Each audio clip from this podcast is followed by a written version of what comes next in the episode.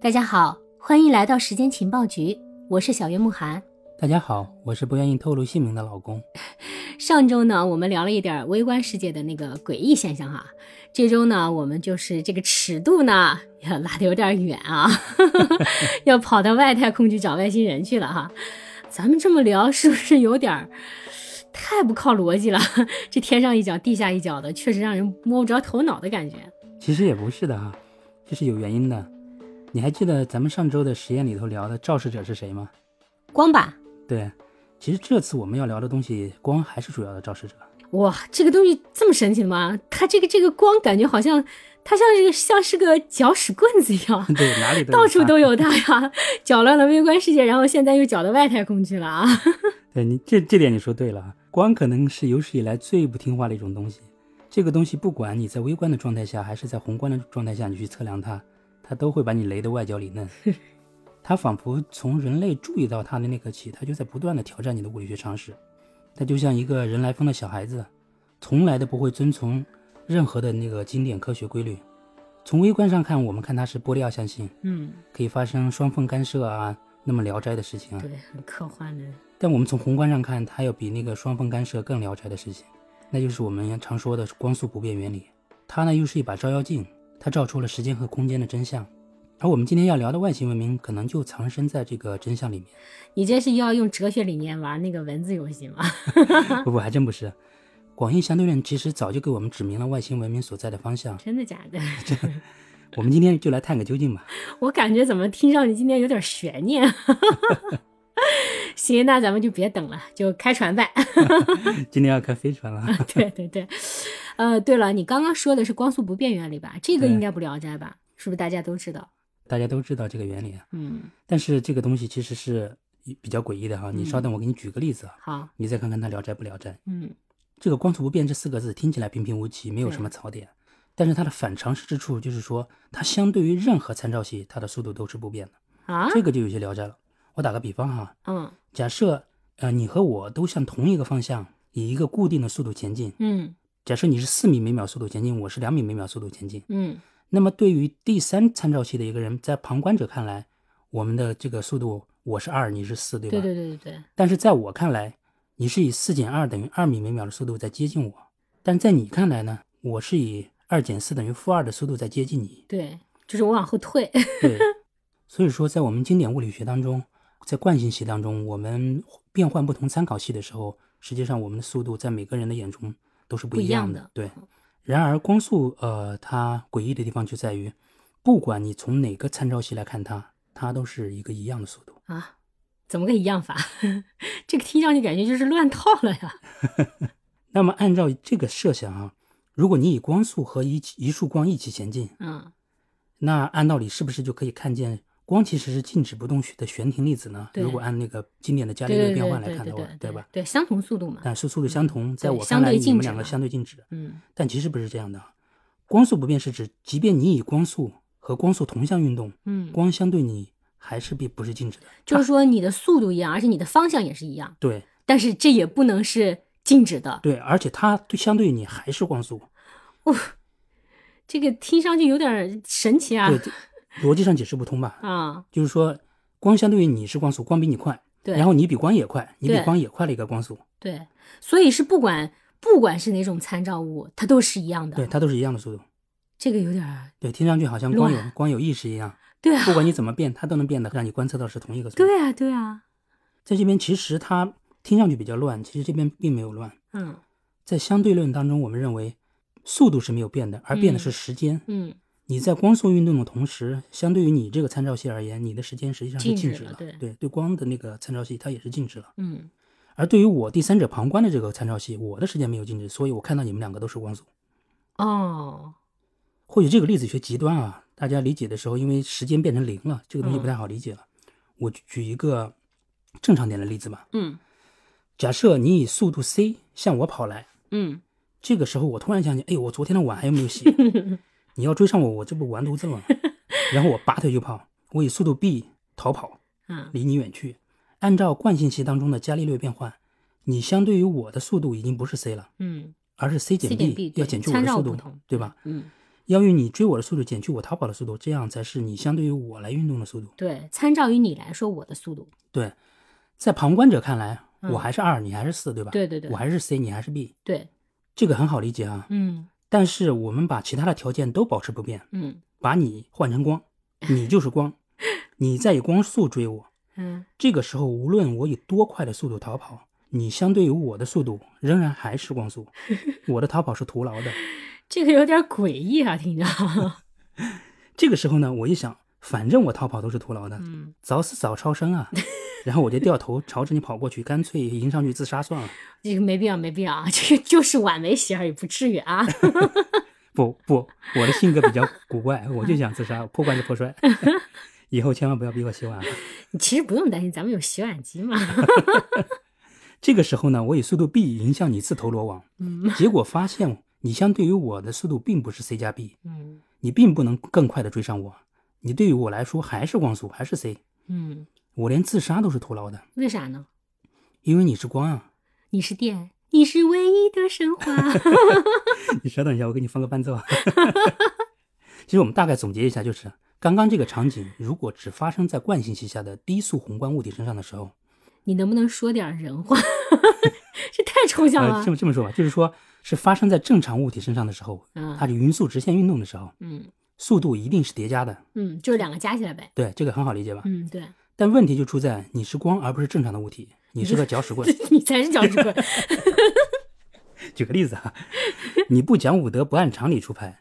所谓光速恒定，就是说，不管你在多快速度运动的参照器下观察到的光速都是不变的，嗯甚至是处在不同的运动的状态下的参照系，你们观测到的光速，很多人在观测，嗯，大家观测都是一样的。比如说，如果光在追我，那如果对我开个飞船然后逃离嘛，对虽然那个光速相对于我来说是不变的嘛，但是从第三个人的视角来说，就是对从对对旁观者来对，说从的地球话上，来看的话，从地上看的话，其实光追上我，可能比我本身要走的这个路可能要更长，是吗？对它就会距离比会更长。对，如果你不运动的话，光追上你会会需要更短的距离；你在嗯运动的情况下，光追上你需要更长的更距离长的距离从第三视对对对对对，第三人对第三视角上视看是角没错上的，看，对因为相对地球参照系，你的距离向前移动的，对对对，所以光追上你经过力的总距离发生变化了，变长了，嗯。然后它时追上你的间时间也发生变化了对，对对，会变得比以前更长。嗯但是呢，如果以你作为参照系，你会发现你你的飞船作为参照系的话，嗯，你和飞船是保持相对静止的，然后这个光对你和对飞船都还是光速，所以说它追上你的距离和时间都不会发生变化，啊你动不动没有关系，我都会在既定的时间当中追上你。但是我的确是向前动了呀，除非光比以前更快了才行啊，不然他怎么他怎么会在相同的时间内追上我呢？不，其实光速没有变快，而是你所在空间扭曲了。嗯，它那个距离被压缩了，你的时间也被压缩了，发生了相对论当中我们所说的尺短效应，就是说你的尺子变短了。尺子变短了，是我的是我的相对于来说的距离变短了吗？对，就是说你的尺子变短了，你你的那个空间被压缩了。就是我的我的距离的衡量的一个尺度变短了。对，刚刚我们说的是空间的扭曲哈，嗯现在我们再来看看时间，光追上你这个过程，从地球上看也许用了十年，嗯然而你在宇宙飞船当中看，一秒它就追上你，这个是因为为什么呢？因为是你的时间也被压缩了，这个就发生了著名的双生子悖论。嗯，等你再回到地球上以后，你会发现你比所有的人都年轻了十岁嗯，你穿越了十穿越年，了对你穿越到了十年以后，我们把这个效应叫做中慢效应，嗯你的时钟变慢了，嗯，时间发生了扭曲，等等等等等等，那意思就是说，在接近光速的情况下，不仅仅是距离去，就是空间被扭曲了，然后时间也是被扭曲的，是吗？对对对对对，是这样的。实际上，类光速运动的惯性参照系当中，中慢效应和迟短效应永远是同时发生的，哦，就是空间扭曲和时间扭曲永远是同时对发，生同的。时发生的。这两种效应，我们用狭义相对论当中的洛伦兹变换都可 以计算出来。啥是洛伦兹变换？啊，洛伦兹变换是相对于伽利略变换来说的哈，我大大概解释一下吧。嗯伽利略变换是很简单的，就是我们刚刚说的低速运动的惯性系当中的一个速度叠加。嗯然后怎么解释这个呢？就是说你在不同的参照系看到的速度不一样，是因为你参照系所在的不同，你变换了参照系，那么你的速度也要进行变换。嗯这是一个线性的变换，非常嗯简单，非常容易理解。嗯然而，你高速运动接近光速的时候，这个情况就发生了变化。嗯因为在你越接近光速的时候，你的运动状态越倾向于微观世界的这种粒子的变呃运行状态，嗯，所以他用宏观世界的物理法则来解释它，就已经解行不解释通不了。通了。对，行不通了。这个时候呢，我们通过用解释微观世世界的外麦克斯微方程组，可以解释这种问题的存在。嗯然而，连接这两个微宏观世界和微观世界，我们还要需要一个理论，这个就是狭义相对论。嗯我们把它叫做洛伦兹变换。这个洛伦兹变换呢，是在伽利略变换的基础上，考虑到了呃光速对时空扭曲的影响，嗯我们把它带进去，做了一个这样的变换。它的嗯公式比较复杂。嗯然后呢，其实是在我们平常低速运动的时候，用洛伦兹变换来计算也是可行的。因为为什么呢？因为在低速运动的时候，这个时空的扭曲效应是是可以忽略不计的。那么通过我们计算，到什么时候它才会产产生明显的影响呢？大概是在接近光速是百分之十以上的时候，哦，这个效应才会慢慢慢慢的能够被人类所察觉。被人感知。对，那实际上是相对论并没有颠覆牛顿经典力学嘛，它只是给它对对完善对了对嘛，，它吧只是把它完善了。啊，实际上，经典力学只是相对论在低速情况下的表现，是一那种光特殊速情况那光速为什么不变？啊。这个什么原理真的不知道啊，就像光的波粒二象性一样，嗯我们只知道这个物理法则在这块儿怎么形成的，为什么不知道。刚开始的时候，我们是通过麦克斯韦方程组解出来了波函数，在这个波函数里头，我们发现 c 光速 c 是一个常数。什么叫常数？因为它不会发发生变化。嗯当时感觉有些怪异，速度怎么会是一个不会变化的定值呢？后来人们就开始观测天空中恒星发射到地球的这个这些光的速度，嗯结果发现所有的恒星发射到地球的光的速度都一一样样。按说这些恒星都在运动啊，嗯它们的运动的速度是不一样的，嗯这个就很诡异。然后还有一个就是我们的地球绕着太阳公转是以每秒钟三十公里的速度在公转的，非嗯相当快了。然而我们在地球的前端观测到的迎面而来的光和从后方追上我们的光的这个光速。也是完全也是样一样的。的。嗯，然后光速恒定和光速的极限是被这些无数的实验观测和证明了的。哦，光速恒定我大概知道了，那那个光速极限又是咋回事呢？为什么说为什么说光速无法突破？这个也是我们也不知道是为什么，只知道这是个客观存在的物理法则啊。嗯你知道粒子加速器吗？哦，我们人类目前已经可以把微观粒子加速到离光速还差三米每秒，哇，太厉害了，对，几乎就已经接近光速了。嗯，接近光速了。但是啊，在这种情况下，无论你再加更多的能再多的能量进去，嗯，速度都不会再提升了。那不对啊，能量不这个能量不是不守恒了吗？那速度不增加了，那你的能量去哪儿了？我们知道哈，动能方程 E 等于二分之一的 mv 平方，嗯，它有两个变量，一个是 m 质量，一个是 v 的速度的对变量对变，对，吧、嗯我们加大了 e，嗯，这个 v 没有增加，那么增加了去哪了？你说？难道是你加进去的能量都变成离子的质量了？对，它会变成粒子的质量。所以说，你这个看上去像不像原子弹的那个质能方质量程？方程，对，它是反向的。质能方程告诉你质量如何损失变成能量， 嗯，而光速的极限是告诉你这样反能量对能量怎么变成质量？如何叠？加变成质量的。嗯，事实上，质量和能量是一 回事儿。你这个扯的有点远，我感 觉这是又你扯问我远的问了题。啊 哎，其实物理学就是这样的，啊所有的东西都是密切相关的，嗯稍不注意就会跑到九霄云外去对，了。确实是，那我们回到时空扭曲这个话题吧。嗯刚刚我们说的都是惯性旗下的时空扭曲，嗯这个就是狭义相对论。嗯而广义相对论和狭义相对论的区别就在于参照系。嗯狭义相对论我们说的就是惯性系，惯性系是什么？就是匀速直线运动，啊没有外力的参与，没有加速度。嗯而广义相对论，它是指在我们真实世界当中，我们真实世界当中是有很多很多有质量的物物体啊、天体这样构成的对，你不可能说找到一个绝对没有引力的环境对，存在，所以狭义相对论是一种理想情况。嗯这个广义相对论呢，因为它有加速度的存在，有很多各个方向上的力存在，所以它比较复杂。嗯但是呢，你呃，爱因斯坦把它简单化了，据说他是通过一个下坠的电梯的思想实验进行的，也据说这是哦爱因斯坦的一个梦啊。哦他是这么说的：说他突然有一天梦到自己在一个自由落体的电梯当中，他同时也在自由落体，电梯嗯也在自由落体。嗯那么他们所在的这个参照系是一个广义相对论当中的参照系，它有嗯引力，地球引力在。对，而它对于电梯呢，本身它在电梯当中是悬空的，嗯它和它对电梯而言是一个静止不动的，是一个惯性参照系，对，这就启发了他。所以他后来呢，通过一系列的引力场方程，大概有嗯十个方程，引力场方程组，来模拟这些外部的引力环境和加速的环境，嗯然后呢把它消除抵消掉，嗯，然后剩下的不就是狭义相对论了吗？这个思想实验太厉害了。最后呢，我们通过广义相对论的研究发现，其实我们刚开始在狭义相对论当中发现的时空的扭曲是由光速速度造成的，是吧？嗯你的速度越快，你的时空扭曲对就会对越对严重。对，但其实呢，我们在广义相对论当中引入引力后之后来再看的时候，发现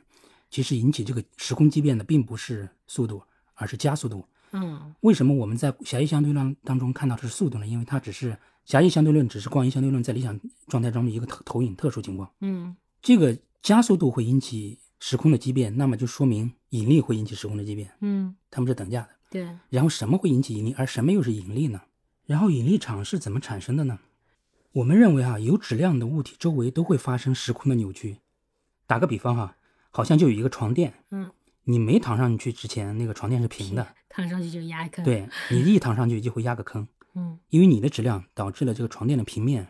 发生了弯曲，对，形成了一个坑。那么你嗯周围的这些小物件儿都会掉到这个坑里头。哦，直观上看起来好像你吸引这些物体到你的周围了，嗯，但其你实是不引力了，是，但其实不是，是掉下去对了，。是时空的弯曲造成的。在相对论看来，质量和能量是统一的，你拥有了极大的质量，也就拥有了极大的能量，能够嗯扭曲你周围的时空。嗯约翰·惠勒曾经说过，就是那个惠勒原子选择实验的那个、约翰·惠勒，物质告诉时空如何弯曲，时空告诉物质如何运动。哦，就是这个意思。对，就是这个道理。我们现在打的比方不是很恰当，因为这个比方是二维的，嗯床垫的平面，我们把它看作是一个二维的平面，嗯然后你的因为质量让它向第三个维度发生了弯曲，嗯而我们的现实空间是三维的，嗯，你有极大的质量，它会向第四个维度发生弯曲。对，关于这个维第四个维度是什么，我们以后会专门拿出一节来讨论，非常的烧脑，啊因为我们的是看不到这个第四个维度的，但是我们可以观测到、嗯，这个空间扭曲的程度呢，我们把它叫做空间曲率。啊，这个是那个《三体》里的那个光速飞船的那个曲率发动机的这个。哎，对对对，没错，曲率引擎的这个概念脑洞非常大。 对对对，事实上，质量越大，时空扭曲就会越严重，嗯这就会造成大质量的天体周围中慢效应和迟短效应都会特别明显。就是说它的空间扭曲和时间扭曲会对对特别对明特别明显显啊，就是质量越大，这两种扭曲就越大。，对对对、嗯对，就是这样的。因为我们质量小，所以扭曲感觉不到。 对对对，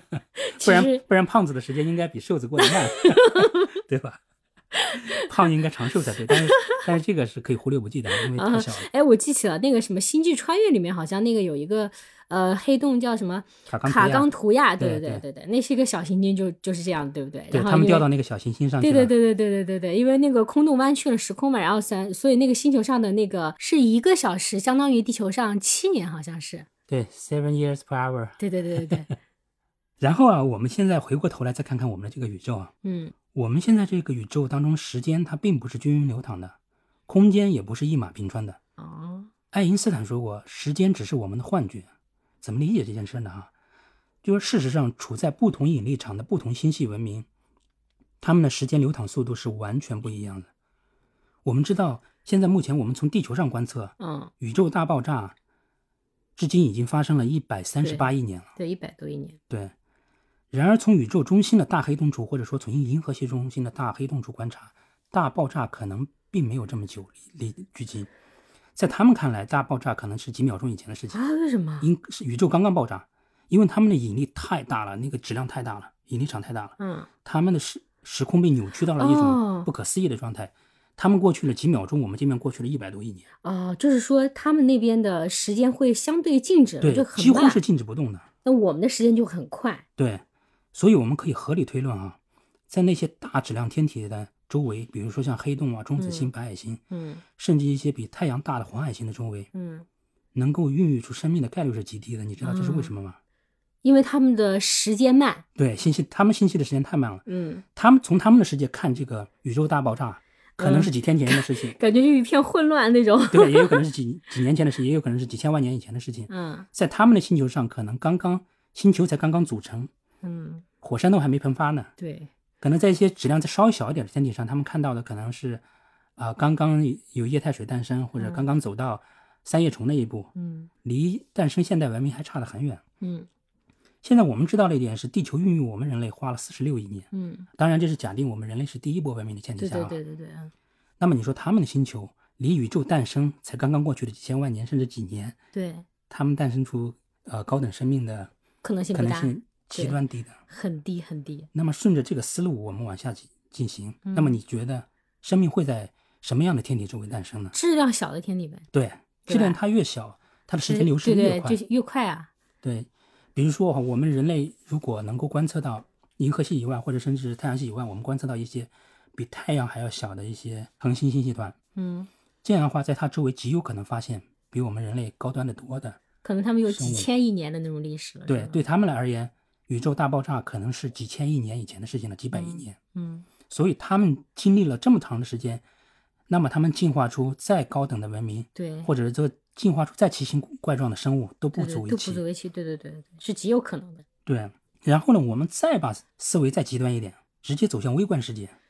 微观世界这些粒子，它的质量甚至为零。那就是说，它有可能已经里对，面有也有一些这种高等的文它明里存头可在，能有极其高等的文明或者极其高的维 度。只是我们看。不见啊，对，也有可能在他们看来，宇宙已经毁灭了，哦已经归于有可能热寂了。好烧脑 啊，太科幻了。 那这个光子有意识这事儿就解解释得通了，就是它我们观察它的时候，它就高等文明也许是 光的存对对在啊，的。也许它本身就是有意识的，只是我们没有意识到这件事儿而已。 奥特曼说：“你还相信光吗？你现在还相信光 吗？” 我是不信了。啊那为什么这些高等文明为什么他们从来都没有发现过地球呢？这个就是著名的费米悖论要讨论的东西了。啊，关于这个，我们还可以再拿出一集来专门聊，又挖坑，但是因为时间的关系呢，我们今天不敢再展开了，不然就完全就刹不住了。 行行行，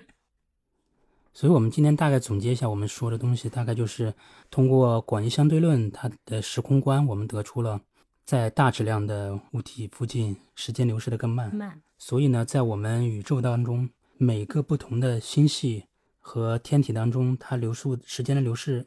不一样。是不一样的。所以我们就可以理解为，在我们把宇宙瞬间拍一张照片，在这个照片当中，在处在不同位置的人，他对宇宙至今的寿命的感知是不一样的。嗯，所以对大质量黑洞周围的天体而言，他们的时间流逝得很慢，可能他们看到的世界才刚刚诞生，嗯，而在一些小质量的天体周围，对，它可能有宇几宙已百经亿诞生了年几的百亿年或者几对千亿年了，他们有足够的时间发展出高等文明了。所以，按照这个思路，我们就可以认为，高等的文明一定会存在于质量小，对比太阳质量还要小的一些星系，离银河系中心或者离宇宙中心更远的这样的天体当中。那么，我们知道的，在宇宙当中，我们可观测宇宙当中的恒星系的总量，比地球上的沙子的总量还要多两倍以上。哇，这还只是我们可观测到的、嗯呃宇宙当中的，那么观测不到的呢？所以说，我相信地外文明是一定存在的，嗯，而且他们在这些小星系当中存在的地外文明，肯定比我们要嗯先进的多，他们文明的级别肯定要比我们高得多，对，甚至我们还可以探究微观世界，能发现更多更多的惊喜。我们在讨论物理的时候啊，会发嗯现我们的世界有很多的物理极限，嗯像光速极限啊、绝对零度啊、普朗克尺度，还有普朗克嗯时间这样的。嗯我们的宇宙在向上和向下两个尺度，它都会有一个具体的物理极限在限制着我们。嗯这个和我们当初理解的宇宙是有出入的。我们理解的宇宙是一个无限的东西，对吧？那我有时候就特别好奇，这些限制都是谁给它加上去的？或者说，是否真的有造物主的存在？哇伟大的物理学家杨振宁曾经说过，关于造物主，如果你认为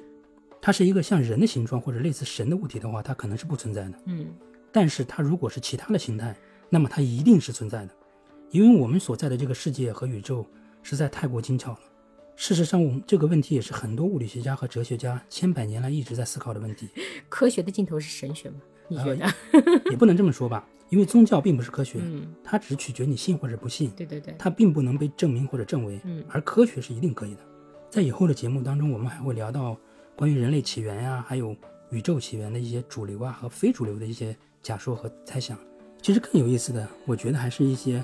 除进化论和大爆炸以外的一些非主流的学说。科学家的脑洞是非常抓人的。希望感兴趣的朋友订阅我们的频道啊。